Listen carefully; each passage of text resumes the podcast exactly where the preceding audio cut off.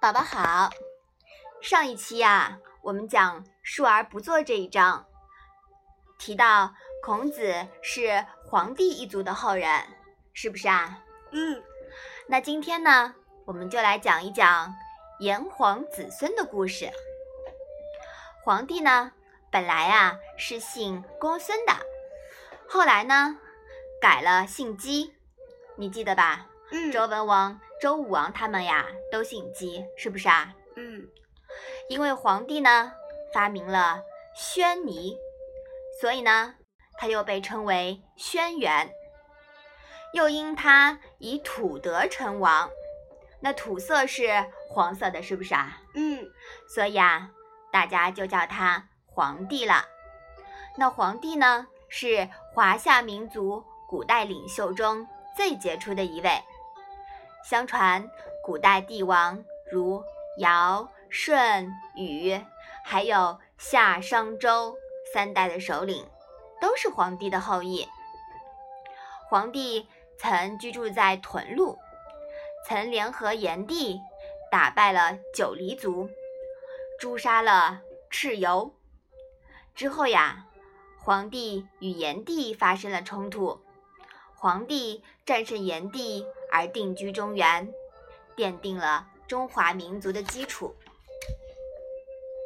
黄帝和炎帝呀，都被看作是我们华夏民族的始祖，所以中国人自称炎黄子孙。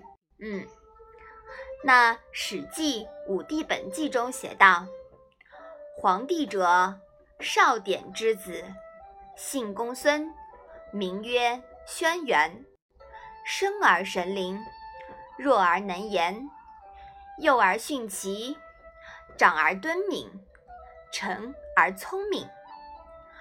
传说黄帝还登崆峒山，见广成子问道，对话记录遂成《黄帝内经》这本书。我们以后也要学习《黄帝内经》的。那《黄帝》那本书呢？使百姓的疾患得以治愈。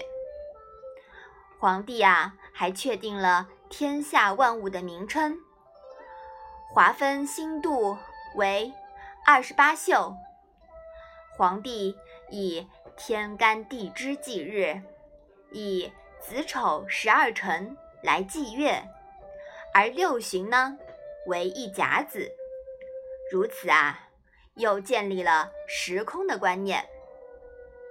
史称，当时的百姓在皇帝的统治下，甘其食，美其服，乐其俗，安其居，一派太平景象。一般公认皇帝即位呢，是在公元前二六九七年，二十岁的皇帝继承了有熊国君的王位。道家呀。就把这一年作为道历元年。据说，在公元前二六九七年，皇帝即位的那一天呢，就是甲子年甲子月甲子日甲子时，正好是天文中五星连珠的时候。五星连珠，既是干支历法的开始。又是中华民族人文始祖圣人即位的时刻，自然就成了中华民族历法的开端了。倒历为道教专用的纪年方法，也就是按照我国的夏历为准，用六十甲子，也就是六十年来纪年。推算的方法。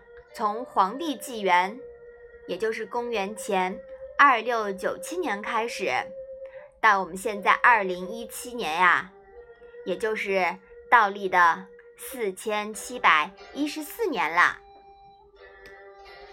好，炎黄子孙的故事就讲到这里吧。谢谢妈妈。